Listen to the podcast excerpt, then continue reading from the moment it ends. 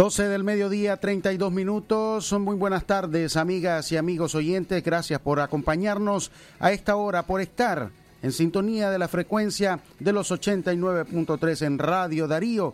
Les damos las más cordiales de las bienvenidas a esta hora para informarse en nuestra audición de libre expresión correspondiente a este día. Estamos ya a miércoles 11 del mes de agosto. Muy buenas tardes, Jorge Fernando Vallejos. Excelente tarde, Francisco Mayorga. Gracias a nuestros oyentes por acompañarnos a través de Radio Darío 89.3 FM y para todo el mundo en www.radiodarío893.com. Bienvenidos a esta edición informativa correspondiente a miércoles 11 de agosto del año 2021. El placer que tenemos de acompañarle en nuestras redes sociales también, en Facebook, Twitter, Instagram y YouTube. Quédate con nosotros a través de www.radiodarío893.com y por supuesto nuestra línea informativa el 8170-5846 enviando la palabra noticia a esta numeración. Usted se suscribe y queda atento a las principales informaciones acontecidas a lo largo y ancho de nuestro país, las cuales hoy damos a conocer en los principales titulares a continuación. Primera plana.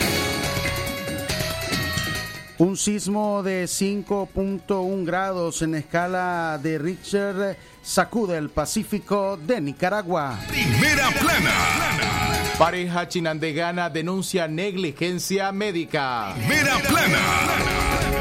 Lluvias seguirán afectando buena parte del país en los próximos días. Primera plana. Ministerio de Salud de Nicaragua reporta 398 nuevos contagios de COVID-19. Primera plana. Un nicaragüense muere tras un vuelco de un tractor en Costa Rica. Primera plana. Y en la nota internacional, el Senado de Estados Unidos aprueba una enmienda que pide el acceso libre a Internet en Cuba. Primera plana. Estas y otras informaciones eh, en libre expresión. Desde León, desde León, transmitiendo en los 89.3 FM. Transmitiendo en los 89.3 FM. Radio Darío. Nicaragua. Sagrado derecho que tenemos todos de opinar y expresarnos, de informar y ser informados, de investigar y difundir los hechos con profesionalismo y objetividad, sin persecuciones ni limitaciones, y por el derecho a libre pensamiento, libre expresión, sirviendo a la verdad desde León.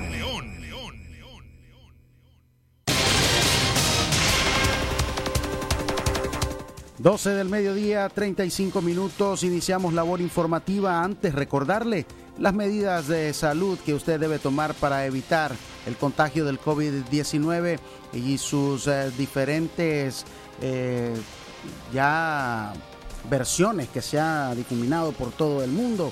Lávese bien sus manos con agua y jabón. Si no tiene agua y jabón, pues también puede usar alcohol en gel o alcohol líquido.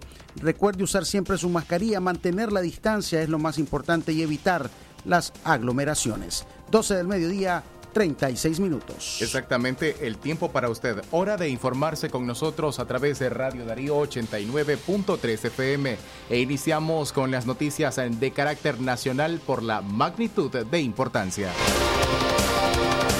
Un sismo de 5.1 grados sacude el Pacífico de Nicaragua. El Instituto Nicaragüense de Estudios Territoriales INETER informó hoy miércoles a las 11 y 11 de la mañana de un sismo de 5.1 grados en la escala abierta de Richter al suroeste de Pochomil en el Pacífico de Nicaragua. Aunque las autoridades no reportaron una alerta de tsunami, el temblor registró una profundidad de 31 kilómetros eh, sin reportar daños o afectaciones. Se sintió también en gran parte de la capital y otros departamentos del Pacífico nicaragüense. Se trata de un evento relacionado con los procesos tectónicos del choque entre las placas Cocos y Caribe, indicó la institución. Libre expresión. 12 del mediodía, 37 minutos. Continuamos con más informaciones y cambiamos un poco de tema para hablar sobre la denuncia que una pareja chinandegana realiza por negligencia médica. Deberían de ser días de alegría para una familia chinandegana que esperaban a un recién nacido. Se trata de la bebé de Ana Yancy Pérez, quien debía nacer vía cesárea el 19 de agosto, pero sus contracciones iniciaron mucho antes, el pasado viernes 6 de agosto. En el hospital porque yo todavía yo le dije al doctor que me, que me miró, que yo no me sentía bien y yo llegué el día 6 de este mes y me dijo el doctor de que tenía cerrado el cuello, que no me podían ingresar porque así no se puede, no se puede sacar a un niño. ¿Qué crees que los motiva a enviarte a la casa a pesar de que les costó encontrar el latido del corazón? Me dijo el doctor de que cuando un niño no tenía 37 semanas un día de que no podía sacarlo porque todavía no era de tiempo. Mire, le digo yo, revíselo, le digo yo, porque yo no me siento bien. Entonces me dice el doctor, no, me dice, lo que andas es una infección vaginal, te voy a recetar óvulos, me dice, y te vas de reposo a tu casa y venís el 9 que te toca cita, me dice. A pesar de los fuertes dolores, un médico cuyo nombre aún se investiga envió a la joven madre de 29 años a su casa, pero cuando regresó dos días después ya era demasiado tarde. El bebé habría muerto. Así lo denunciaron o así se lo anunciaron a su padre Francisco García. La enfermera que estaba ahí, el asistente, me, me dijo que me quedara afuera entonces, espere que lo llamemos, me, me llamaron. Don Antonio, mire, ¿sabía usted que el niño le practicamos el ultrasonido y no pudo ser? Me dice, el niño está muerto, me dice. Me, enfurecí, me enojé yo, porque ¿cómo va a estar muerto el niño si, si el día 6 de este mes de agosto ella fue y ese doctor fue el que tuvo el error, el error y la negligencia de ese doctor porque dijo que costó encontrarle el pulsado del corazoncito.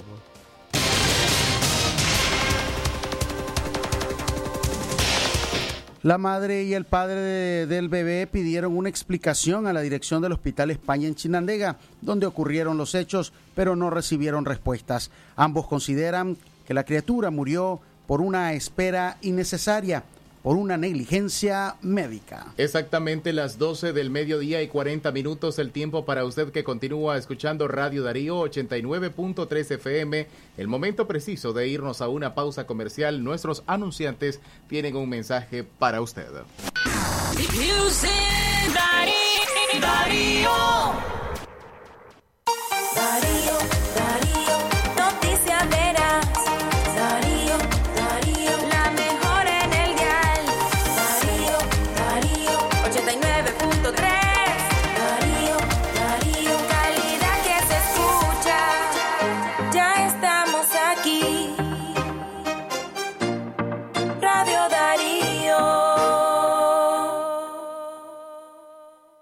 Natural tomarte un tiempo para vos misma.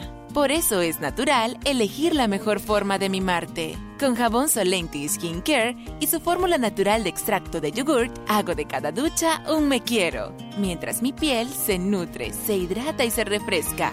Por eso mi piel se ve y se siente increíble. Con jabón Solenti, sentir suavidad es natural. Distribuido por Echamorro Industrial.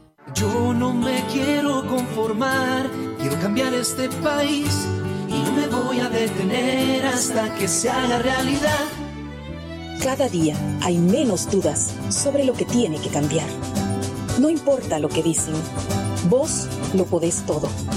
Yo no me quiero conformar, quiero soñar un futuro con libertad y no me voy a detener hasta que se haga realidad. Soñar es poder. Soñar es poder.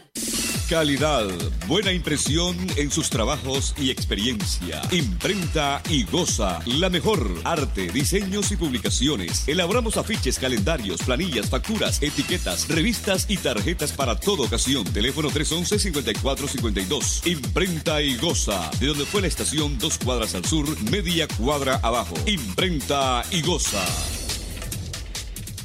La doctora Scarlett Real Ruiz, especialista en medicina interna y diabetología, brinda atención en enfermedades agudas y crónicas del adulto, como diabetes, hipertensión, enfermedad renal, hepática, pulmonar, cefalea, convulsión, entre otras, ofertando electrocardiograma, glucometría, mapa de presión y holter del ritmo cardíaco. Atiende en Chichigalpa frente a Links de 8 de la mañana a 12 del mediodía. Y en León, Iglesia La Merced, una cuadra y media al norte, de 1 a 4 de la tarde. Teléfono 2311-3409 y 8574-9770.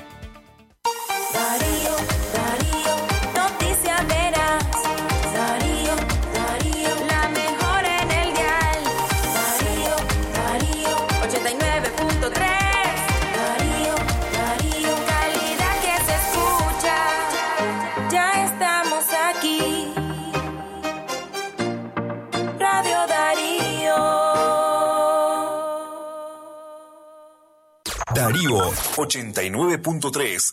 Media Gurú lo confirma. Radio Darío es la radio del indiscutible primer lugar. Libre expresión. 12 del mediodía, 43 minutos. Estamos de regreso con más informaciones a esta hora en su noticiero Libre Expresión. Gracias por acompañarnos desde 12.30 del mediodía. En línea telefónica tenemos a nuestra periodista Katia Reyes. Muy buenas tardes, Katia. Adelante, bienvenida.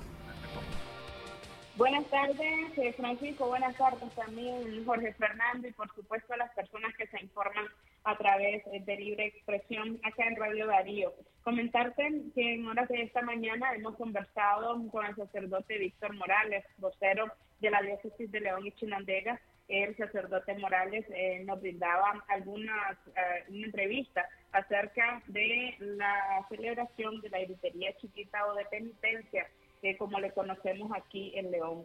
Son 74 años ya desde que se conmemora esta importante celebración religiosa que moviliza al pueblo católico leonés por las calles. Pero esto, por supuesto, trae algunas, eh, al- algún riesgo, sobre todo pues porque no se pueden registrar aglomeraciones máximas en un punto tan difícil como en el que nos encontramos en cuanto a la pandemia. Escuchemos parte de las declaraciones que nos brindaba el sacerdote Morales, eh, donde nos daba algunas eh, recomendaciones eh, acerca a tomar en cuenta al momento de abrir nuestros altares o también recorrer las calles en busca de ellos. Este año vamos a celebrar la gritería, como todos los años. Eh, desde el año pasado, eh, nuestro obispo nos orientó eh, tomar todas las medidas necesarias para la celebración de la gritería en cada hogar, viviendo en oración y en penitencia este acontecimiento, este momento hermoso de la gritería. Pero es importante siempre recordar a las familias leonesas eh, y de Occidente, porque esta gritería pues se celebra en todo Occidente, de tomar las medidas necesarias al momento de celebrar esta eh, hermosa festividad eh, en cada hogar. Las medidas pues las tomará cada hogar, cada familia, con la prudencia necesaria, pero es importante pues eh, mantener vivo este, este ambiente festivo en honor a la Asunción de la Santísima Virgen.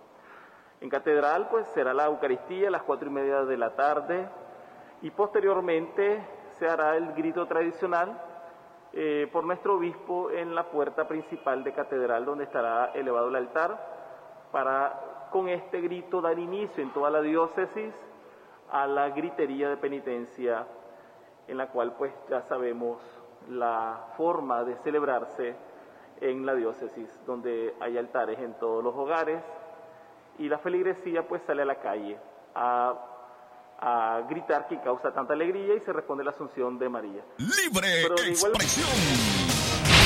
Eran eh, parte de las declaraciones que nos brindara el sacerdote Víctor Morales respecto a esa celebración.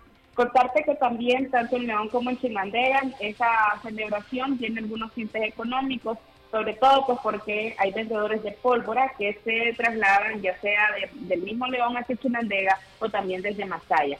Eh, las ventas hasta ahora no son las mejores, aseguran quienes ya se han ubicado en los tradicionales puestos de venta Creen que un poco la lluvia ha estado afectando, pero también esperan que ya al acercarse el próximo eh, 14 de agosto, un día antes, pues las ventas se dinamicen aún más. Además, también están informando acerca del alza, leve alza en el costo de los cohetes, el único producto que ha experimentado pues un aumento de precios. Escuchemos eh, parte de las declaraciones de vendedores de pólvora. Fíjate que traemos los mismos precios que diciembre. Lo único que incrementó fue un poquito, fue el cohete, que ahorita viene a 250 la docena. ¿Cuáles son esos precios? Los precios, bueno, están variando ahorita por lo menos en el en Azarta a 60 Córdoba la unidad y el- la docena de cohete a 250. Lo que es el volcancito se mantiene a su precio de 80 Córdoba la cajita, 5 Córdoba la unidad.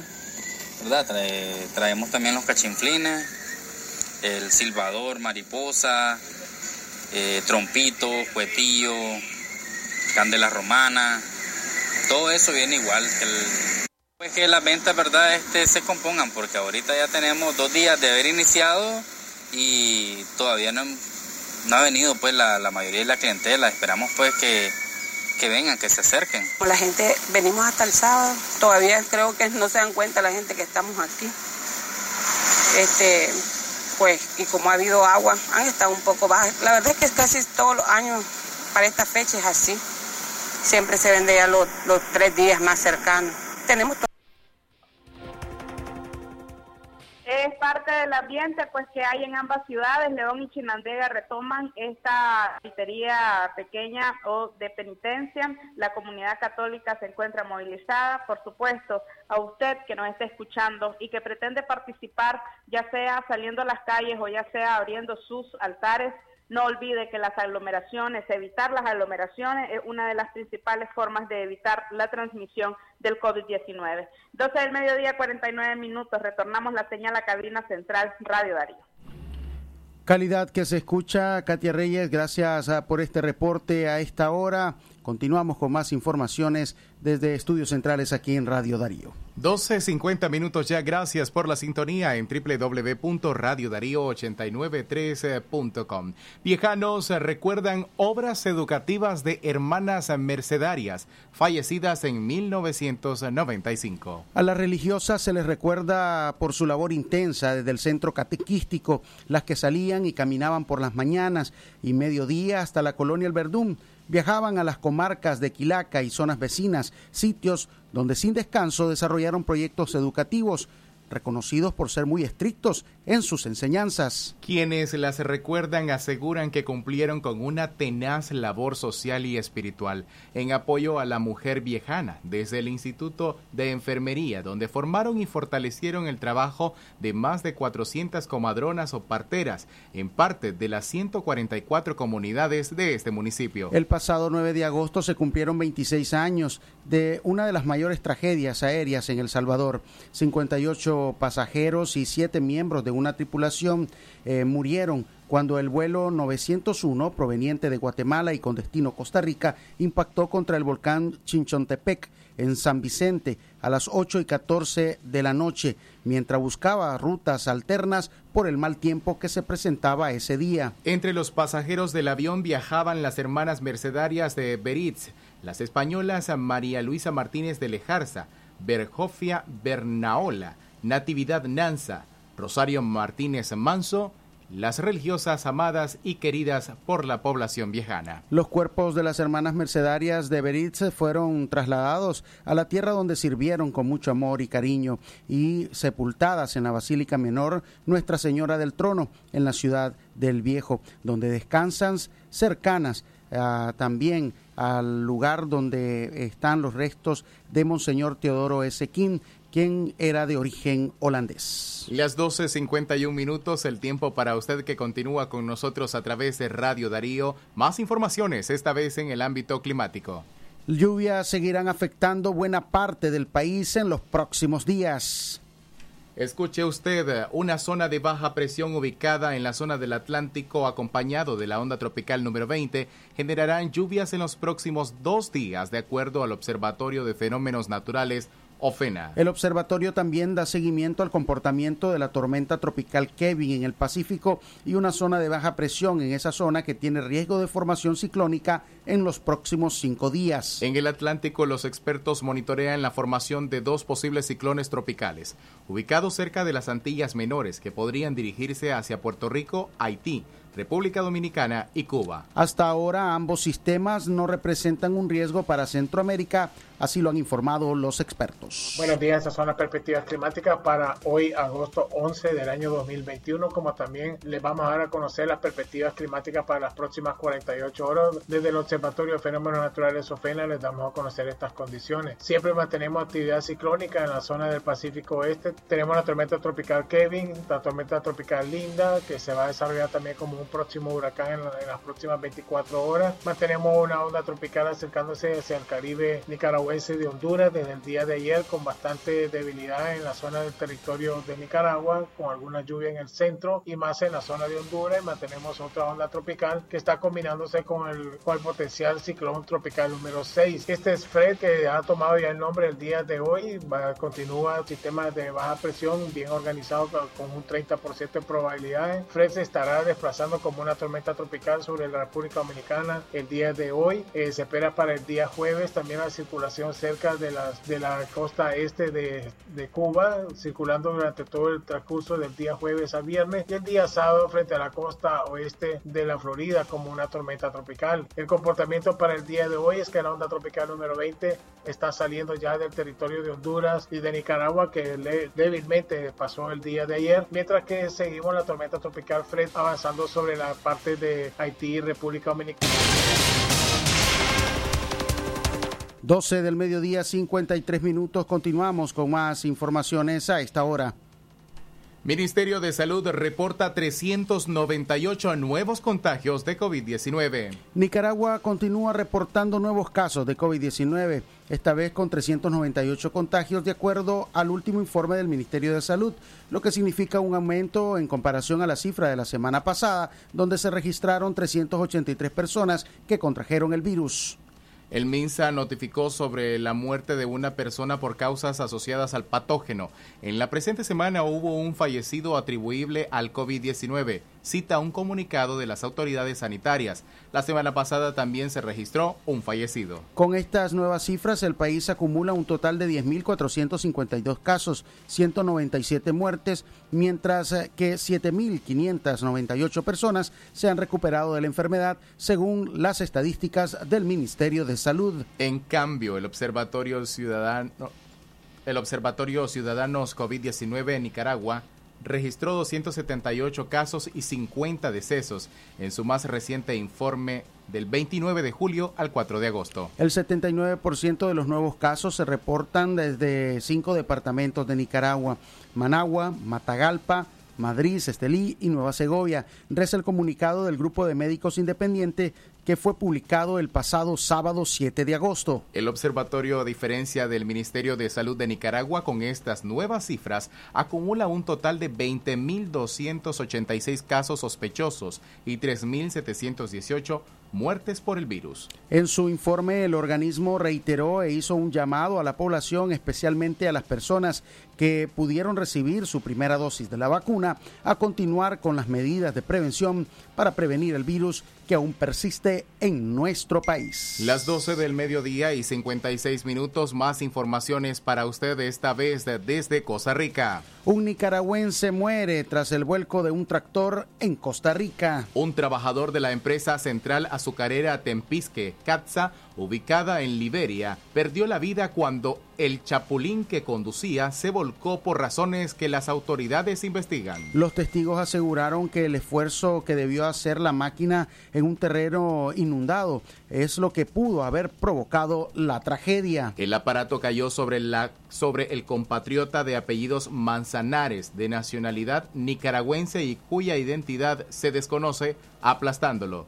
Al llegar eh, los socorristas de Cruz Roja a rescatar al operario porque se encontraba prensado, después le aplicaron la reanimación cardiopulmonar. Sin embargo, para ese momento ya no presentaba los signos vitales. No obstante, después de varios intentos, los paramédicos lo declararon fallecido.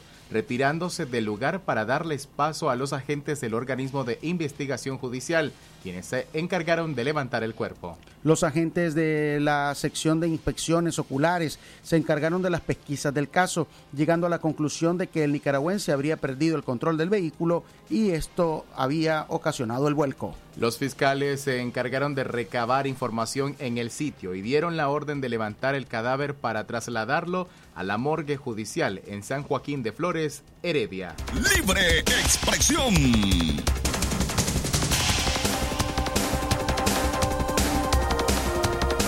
12 del mediodía, 57 minutos. Eh, continuamos con informaciones. Un adolescente nicaragüense radicado en Costa Rica está reportado como desaparecido. Erner Germaik, conocido también como Kevin Méndez Casco de 16 años y de nacionalidad nicaragüense, se encuentra desaparecido en Costa Rica. La Oficina de Investigación Judicial se encuentra abocada a la búsqueda del adolescente. Germaik fue visto la última vez el 4 de agosto y vive en la provincia de San José de Alajuela. La familia del joven desaparecido se encuentra preocupada y han puesto a disposición de la población costarricense un número telefónico 808-645 y el WhatsApp 8800-0645 para cualquier información sobre el paradero del muchacho. Las 12 del mediodía, 58 minutos, el tiempo para usted. A partir de este instante, usted se informa en el plano internacional.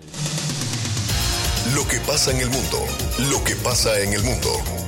Las noticias internacionales están aquí en Libre Expresión. Internacionales.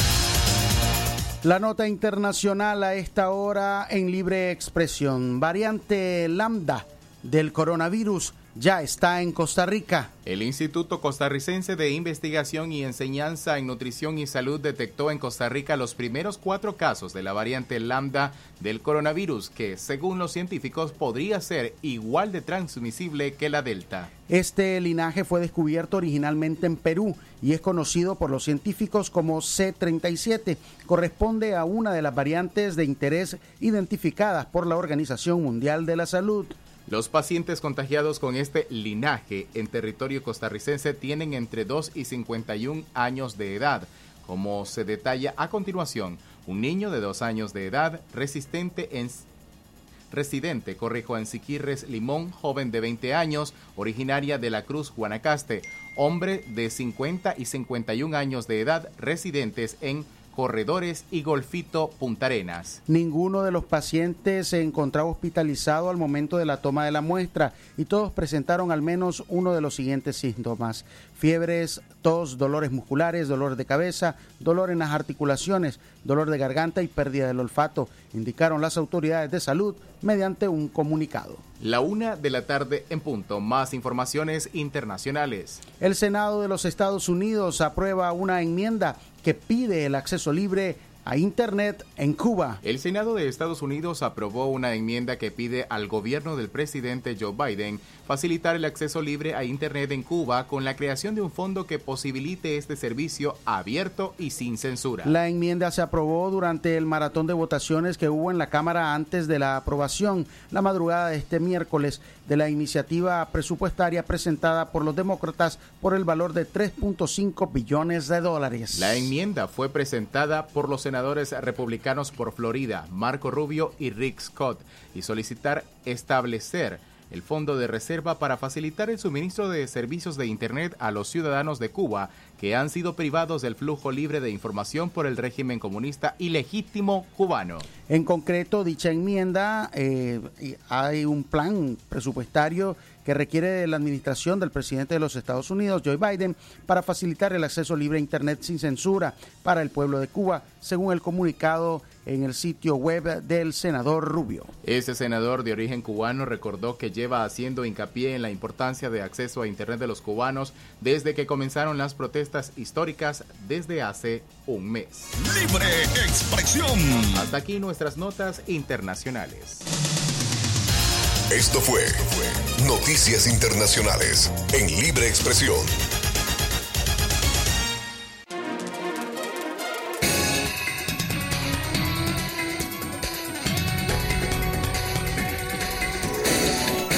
Gracias por su sintonía. Hasta aquí las informaciones correspondientes a hoy, miércoles 11 de agosto del año 2021. Francisco Mayorga y Jorge Fernando Vallejos, quienes tuvimos el placer de servirles, gracias por su sintonía. Le esperamos eh, mañana a las 6 en punto de la mañana en Centro Noticias.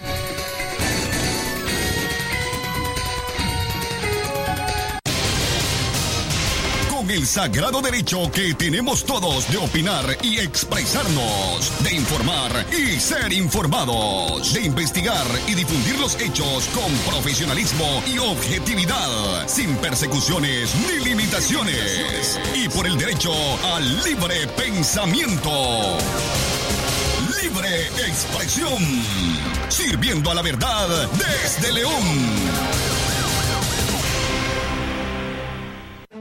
Expresar libre